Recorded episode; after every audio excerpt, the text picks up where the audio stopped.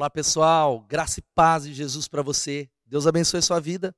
E é um privilégio poder encerrar essa série mesmo à distância. E eu fiz questão de encerrar essa jornada de nove semanas, essa jornada extraordinária, junto com o Correlet, junto com Salomão, junto com o Eclesiastes, com o pregador, onde ele nos conduziu, mostrando o que a Bíblia fala da vida debaixo do sol, a vida como ela é. E eu creio que essa foi uma série que nós estamos saindo dela, nós não seremos mais os mesmos. Nós choramos, nos alegramos, fomos desafiados, saímos com, com questionamentos, mas voltando os olhos para o novo de Jesus. E eu quero saudar você que está aqui pela primeira vez, você que está no campus online, acompanhando durante a semana. Se você não ouviu ou assistiu as outras mensagens, eu encorajo você a espalhar a palavra de Deus. Eu encorajo você a acompanhar, seja no YouTube, Spotify, no Deezer, no SoundCloud. E eu quero convidar você. Hoje nós vamos conversar nessa última mensagem sobre vencendo a ausência de sentido. E eu quero que você vá lá para os últimos versículos do Eclesiastes, o Eclesiastes capítulo 12, os versos de 9 até o versículo 14. Eclesiastes 12, de 9 a 14. Você já achou? Então nós vamos para a leitura da palavra de Deus que diz assim: O mestre era considerado sábio ensinou ao povo tudo que sabia com muita atenção. Ele ouviu, examinou, organizou muitos provérbios. O mestre se esforçou para usar as palavras certas a fim de expressar verdades com clareza. As palavras do sábio são, são como hastes de ferro, ou como, numa outra versão, aguilhão. E a coleção dos seus ditados, como pregos bem fixados, que o pastor usa para conduzir as ovelhas. Meu filho, Deixe-me dar-lhe mais um conselho: tenha cuidado, porque escrever livros não tem fim, estudar demais é cansativo. Aqui termina meu relato. Esta é a minha conclusão. Tema Deus, obedeça seus mandamentos, porque esse é o dever de todos. Deus nos julgará por todos os nossos atos, incluindo o que fazemos em segredo, seja o bem, seja o mal. Quero convidar você a orar agora. Pega a sua caneta, pega o seu papel, Quero encorajar você a se conectar na palavra, baixar, mais uma vez eu digo, o esboço que está no nosso aplicativo e vamos orar para que Deus fale conosco. Senhor, obrigado pela palavra poderosa do Senhor, o Eclesiastes. Obrigado porque ela é a espada que tem dividido mente, dividido intenções, tem nos confrontado, tem nos desafiado. Eu clamo que, ó Deus, nesse dia, nesse domingo especial, teu Espírito Santo nos conduza trazendo transformação, edificação e restauração, que possamos encontrar sentido na vida, possamos vencer a ausência de sentido. É o que eu oro no nome de Jesus. Amém e amém. Você já se perdeu alguma vez na vida? E quando eu falo se perder, é se perder mesmo. É se perder, talvez, conduzindo por uma estrada. Eu sou talvez um expert em me perder quando eu estou dirigindo e indo para algum lugar. Quantas e quantas vezes eu me lembro, no início do meu casamento, quando não havia é, ainda Waze, não havia nada, e quantas vezes o estresse tomou conta, eu precisava sair muito antes, porque eu não sabia chegar até o lugar. E talvez você é alguém que se perde muito fácil, eu tenho uma boa história para contar, e vai poder contar durante a semana na sua célula. E eu me lembro do passado, o passado para chegar no destino a gente tinha as páginas amarelas. Você lembra do guia dos quatro rodas? Lá daquela revista, que era esse mapa que está aparecendo aí na tela. E aí depois, graças a Deus, nós chegamos ao Waze, ou Google Maps. O fato é que nós precisamos de guias. O fato é que nós precisamos de alguém que nos conduza para chegar no destino. Existem nas viagens, e quando a gente vai fazer uma viagem, contratar um guia turístico, claro, aquele guia expert e honesto, ele vai fazer a nossa viagem ser muito mais proveitosa e economizar o nosso tempo. E é exatamente isso que o Eclesiastes ele está fazendo. Ele nos guiou para uma jornada. Ele nos conduziu para um mundo que é vapor, no mundo em que ele é passageiro, um mundo em que nada é possível de pegar, em que tudo é transitório, onde nós entendemos que debaixo do sol não há sentido para a vida. O Eclesiastes ele começa a dizer que no meio dessa vida paradoxal existe sentido, existe direção ele começa a apontar para mim e para você, sabe o que? Um guia, de que nós precisamos ser conduzidos para encontrar sentido. Nós precisamos da condução. E é essa é a palavra. E ele fecha. Ele chega ao final de toda essa sua jornada, nesses 12 capítulos, e ele começa a expressar e trazer sua conclusão. Versículo 10 do Eclesiastes, ele começa a dizer algo tão interessante. Ele diz assim que o pregador ele procurou achar palavras agradáveis e escrever com retidão palavras de verdade. Quando eu estava preparando essa mensagem, eu pensei, palavras agradáveis? O Eclesiastes é tudo menos agradável. O fato é que cada mensagem não era uma palavra agradável, era como um soco no nosso estômago. Era como talvez um remédio amargo. Ele retratou a vida como ela é. Mas quando o texto diz palavras agradáveis, é porque talvez o Eclesiastes é talvez um livro que é colocado na Bíblia nos poéticos, com talvez as expressões mais extraordinárias. Palavras como debaixo do sol, correr atrás do vento, há tempo para todas as coisas debaixo do sol, ele retrata os relacionamentos e o casamento, em vez de falar de a união de duas pessoas ou uma amizade, ele fala do cordão de três dobras. O Eclesiastes retrata a morte como poesia. O fato é que o pregador ele achou palavras que tocam o coração, palavras que mexeram com a nossa mente, palavras que nos inspiraram. Mas o que ele vem trazer para nós, sabe o que é? Como nós precisamos ser guiados para encontrar o destino, para não ficar perdido, para chegar ao sentido da vida, como é que eu e você precisamos ser guiados. E ele fala três coisas. A primeira delas é essa: nós precisamos ser guiados pela verdade. Nós precisamos ser guiados pela verdade. É, é muito interessante que o texto vai falando que as suas palavras são verdadeiras. Salomão ele sintetiza para nós, ele está dizendo que o Eclesiastes não é só um livro poético, não é só um livro histórico, não é só um livro interessante, ele não é só um livro que retrata a vida debaixo do sol, mas ele é a palavra inspirada de Deus. Ele começa a dizer: as palavras que eu digo são palavras da verdade, de verdade. E nós começamos a observar num mundo que carece de verdades no mundo, que talvez a palavra do ano, que foi eleita alguns anos atrás do dicionário Oxford, é pós-verdade. Qual é a verdade? Um mundo de muitas verdades, de verdade relativa, de subjetivações, onde as pessoas escolhem aquilo em que vão acreditar. A Bíblia está dizendo que nós precisamos, para encontrar sentido, ser guiados pela verdade, porque a palavra de Deus é a verdade. A Bíblia é a palavra de Deus, é a Bíblia que nos conduz num terreno de escuridão. E sabe qual que talvez é a nossa maior dificuldade? É que nós queremos encontrar respostas. Mas o Eclesiastes veio para dizer que debaixo do sol, muitas vezes nós ficaremos apenas com as perguntas sem respostas. Nós ficaremos com questionamentos que não serão respondidos aqui debaixo do sol. Mas o fato é que quando nós cremos na verdade, quando nós entendemos que a verdade é uma pessoa que nos muda de dentro para fora, isso começa a trazer luz para a nossa vida, direção, Sabe, algo muito interessante, que talvez a maior dificuldade que a gente tem é que nós não lemos a Bíblia, nós não acreditamos na Bíblia.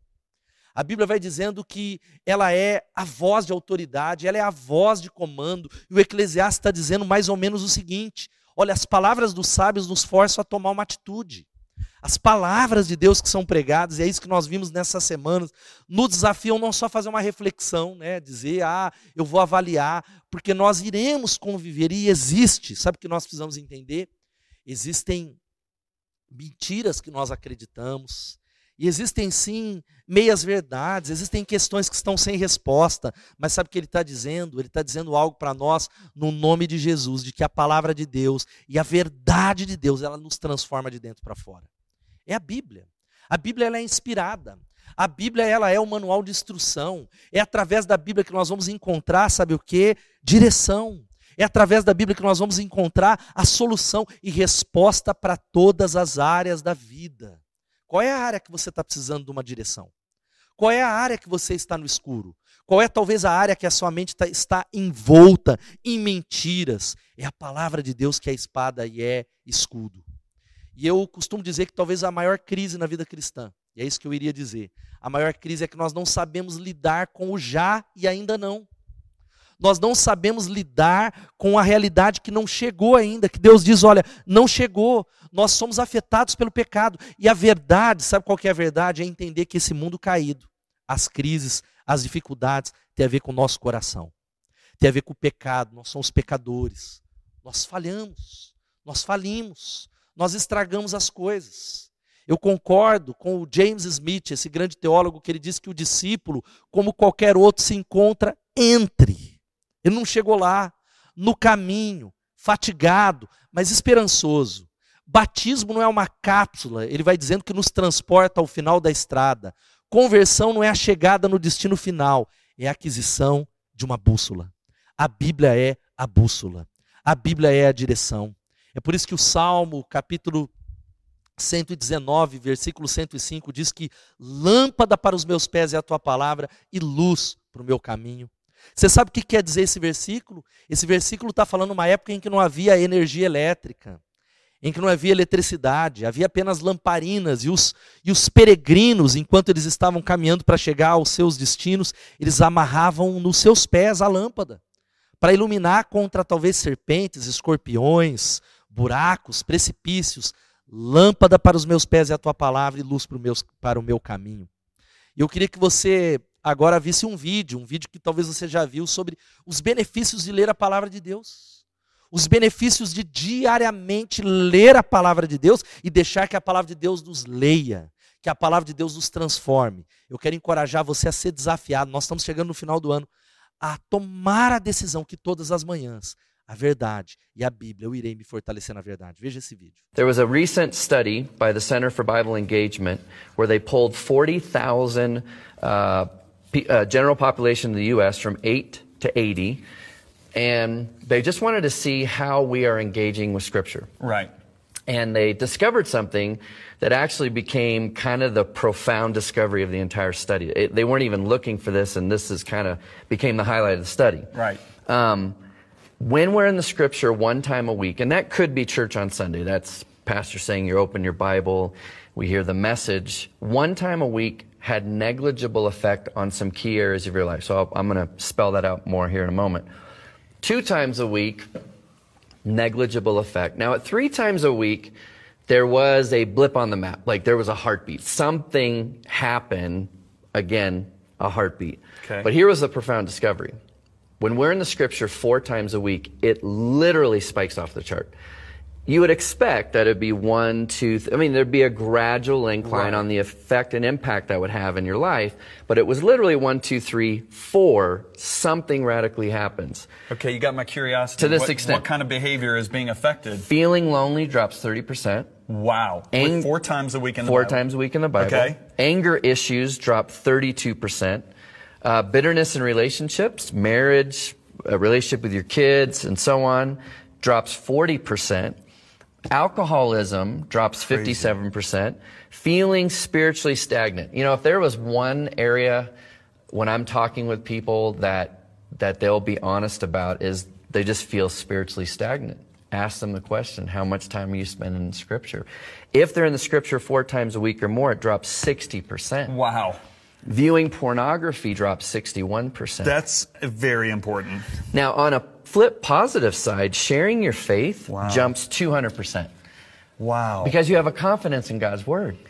And then discipling others jumps 230%. That's that's amazing right there. Que vídeo extraordinário.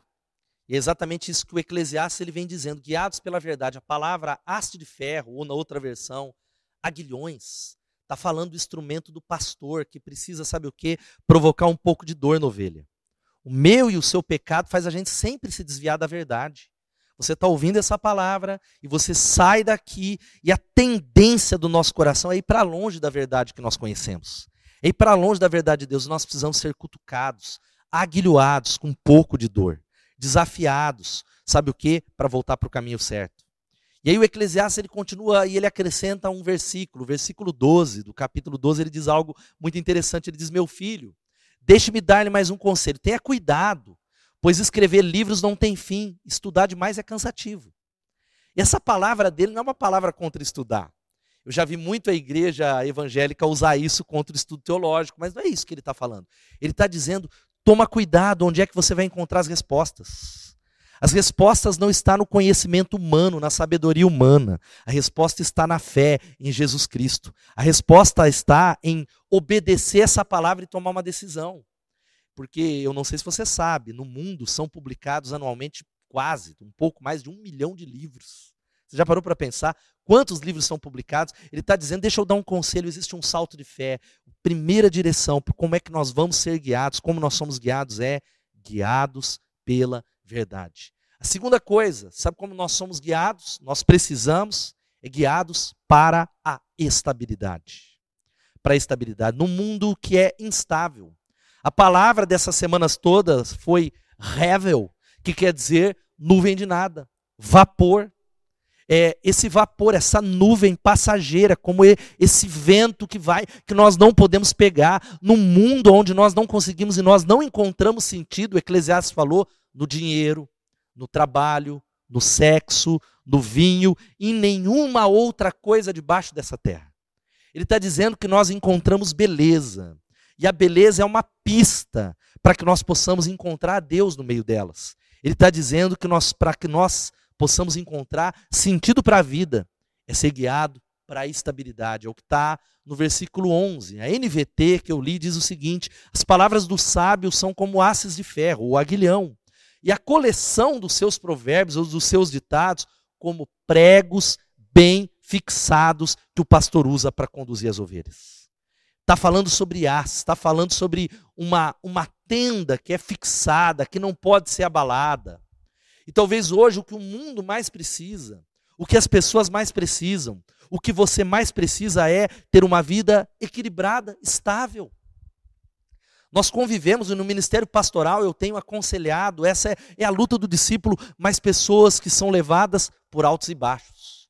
Hoje elas estão andando com Deus, elas saem daqui, são jogadas por um vento de doutrina, ou são jogadas pelas emoções, ou são enganadas por outras direções, por horóscopos, talvez por guias, por orixás, por outras religiões por profetas, por profetadas, por profecias, ou talvez não seja o seu caso, a sua questão não é religiosa, mas a sua vida não é estável, não há segurança.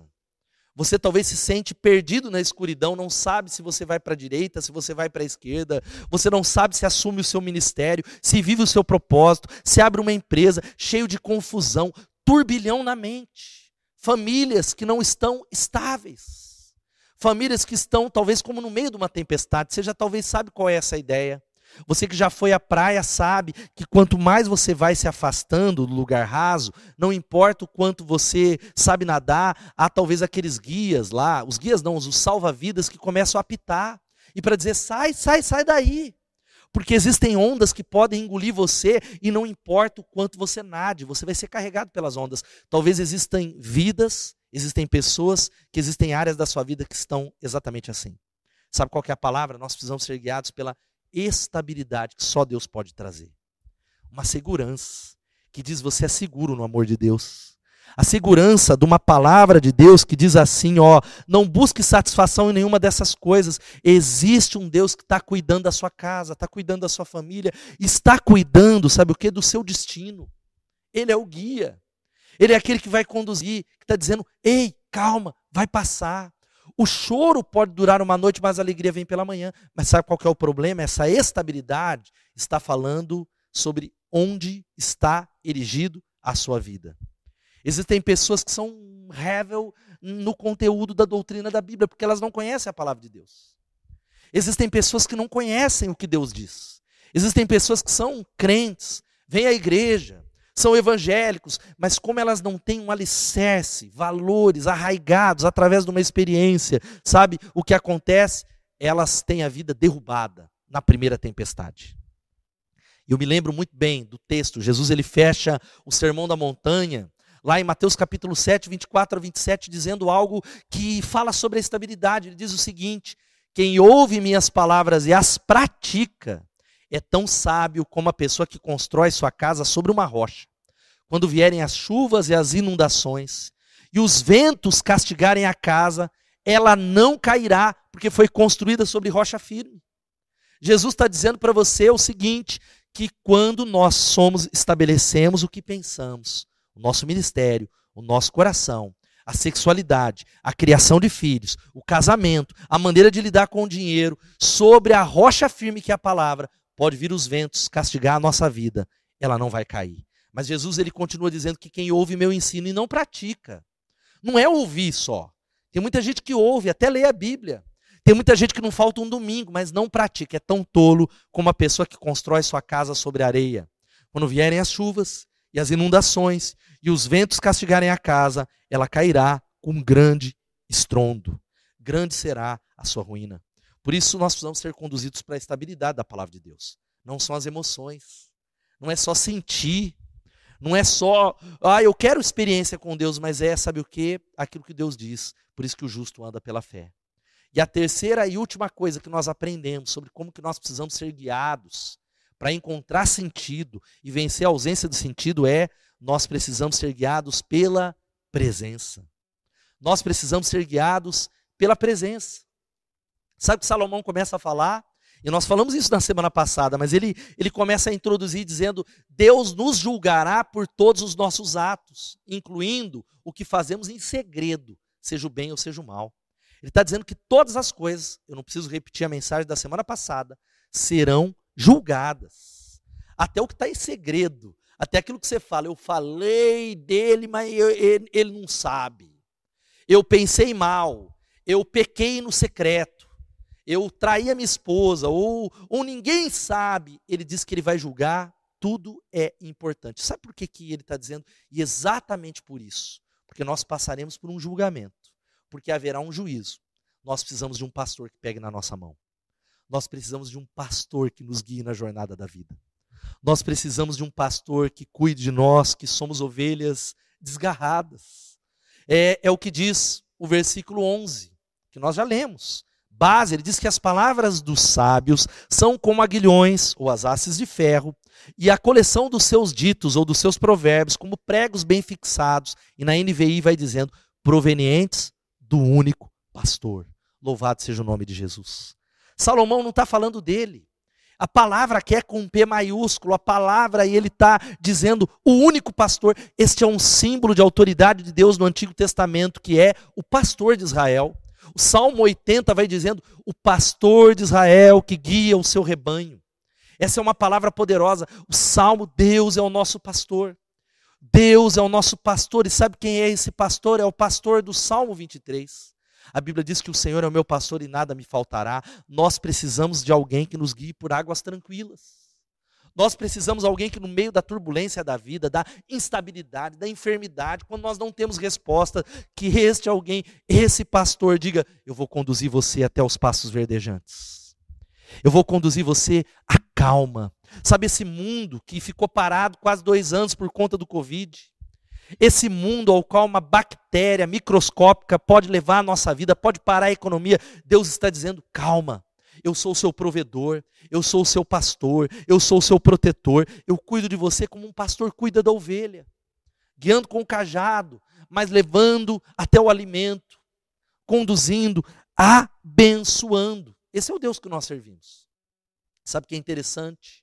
Esse Deus não é um Deus só que está distante. Esse Deus, é isso que o Eclesiastes diz, ele é o Emanuel, ele é o Deus conosco. E o nome de Jesus, ele é Jesus. Jesus, em João capítulo 10, ele vai dizendo: Eu sou o bom pastor, e o bom pastor, ele dá a vida pelas ovelhas. O bom pastor, ele protege as ovelhas que talvez estão com medo da vida, medo do inimigo, medo do maligno, medo da falta, medo da enfermidade, medo da falta de sentido. Ele está dizendo: Eu dou a minha vida por você. Eu entreguei a minha vida por você e as minhas ovelhas ouvem a minha voz. Eu me lembro de uma promessa extraordinária que eu quero encorajar você a memorizar. Isaías capítulo 40, versículo 11 diz sobre o nosso Deus, como pastor ele cuida do seu rebanho. Com o braço ajunta os cordeiros e os carrega no colo, conduz com cuidado as ovelhas que amamenta as suas crias. Ele conduz com cuidado as ovelhas que ele está amamentando. Você viu o símbolo aqui? Esse é um pastor que, na hora que você diz, eu não vou conseguir chegar no final, eu não vou conseguir completar a jornada, os meus pecados são muitos, as minhas mancadas são infindáveis, as minhas oscilações. Ele é o pastor que cuida do rebanho, e sabe o que ele faz? Ele nos carrega no colo. Esse é o Deus que nós amamos. Esse é o Deus Emanuel. Esse é o Deus que é revelado através de Jesus Cristo. Essa é uma palavra poderosa e nós chegamos e nós precisamos é, entender que nós vamos conviver, sabe o quê? Que andar. Sabe por que nós precisamos de um pastor? Porque nós não saberemos e nós não teremos respostas às nossas perguntas. Por isso que esse caminho é um caminho de fé. Este é um caminho que no meio da escuridão há direção, mas ainda há trevas. Eu começo a dizer, Deus, por que a enfermidade? Por que a morte? Porque o Senhor não curou, porque o Senhor não respondeu, porque o Senhor não abriu essa porta que eu tanto bati e eu criei. Existe, sabe o que? Algumas respostas não chegarão. Eu me lembro da citação do C.S. Lewis no livro chamado Até que Tenhamos Rostos. Ele diz algo extraordinário, veja só, ele diz algo, guarde no teu coração. Eu terminei o meu primeiro livro com as palavras, sem resposta. Eu sei agora, Senhor, porque tu não me deste nenhuma resposta. Tu és a própria resposta. Tu és a própria resposta. Diante do teu rosto as perguntas desaparecem. Que resposta seria suficiente? O Senhor é a resposta. Talvez você é alguém que está aqui no culto, foi convidado, está no campus online, recebendo essa palavra e dizendo: Ó oh, Deus, me dá uma resposta. Ó oh, Deus, eu quero entender. Sabe o que ele está dizendo? Eu basto. Eu sou a resposta. Diante do rosto e da presença dele, é o que aconteceu com Jó. Deus, ele, Jó, ele passa por toda a tribulação que você sabe. Ele perde filhos, ele perde negócios, ele fica doente, o diabo toca na vida dele. Os amigos se levantam para acusar, para dizer que se você fosse justo, você não sofreria. E aquela questão. E Deus aparece no capítulo 38. E Deus não responde às perguntas dele. Deus, pura e simplesmente, ele faz perguntas para Jó. Ele começa a falar da criação e falando onde é que você estava quando as cabras monteses, elas deram a luz, quando os mares foram estendidos, ele começa a falar sobre as galáxias e termina, sabe como Jó termina dizendo: Antes eu te conhecia só de ouvir falar, agora os meus olhos te veem. Ou seja, ele é a resposta. Ele é o pastor que nos conduz. Nós chegamos ao final dessa mensagem, sabe, dizendo algo poderoso. Ele termina.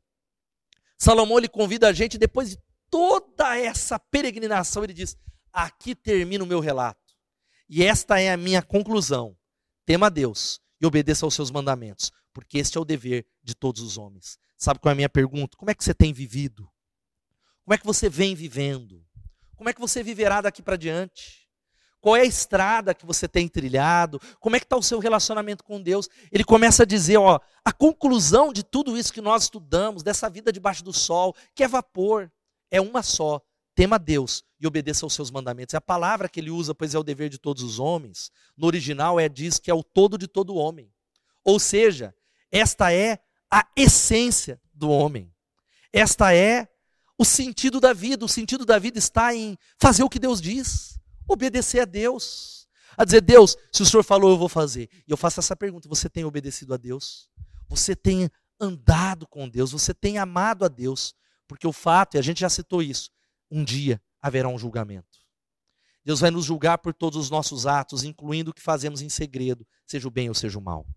Haverá um dia, e sabe o que a gente precisa entender?